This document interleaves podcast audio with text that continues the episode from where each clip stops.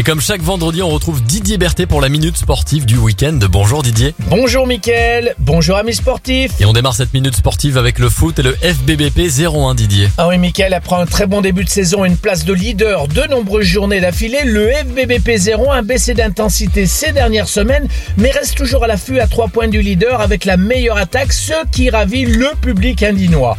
Les joueurs sont partis en vacances de Noël hier soir et se retrouveront le 27 décembre afin de préparer le déplacement à Annecy le 7 janvier prochain, ce qui sera pour les deux clubs le premier gros choc de l'année en national. Allez, on poursuit la minute sportive avec le rugby et l'USBPA. Dernier match de l'année ce soir pour nos Violets qui reçoivent Grenoble à 20h45, horaire spécial pour un match spécial puisque les deux formations n'ont jamais eu l'occasion de se rencontrer.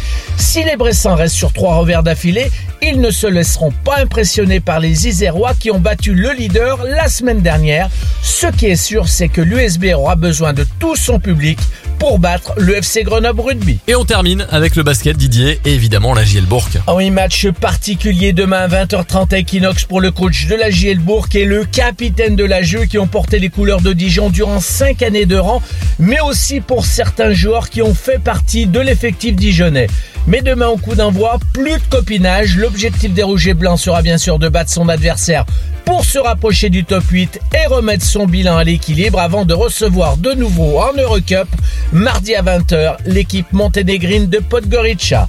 Voilà Mickaël le programme des trois clubs phares de la ville de Bourg-en-Bresse. Bonne fête de fin d'année à tous et à l'année prochaine. Merci beaucoup Didier, bon week-end et la minute sportive est à retrouver sur radioscoop.com.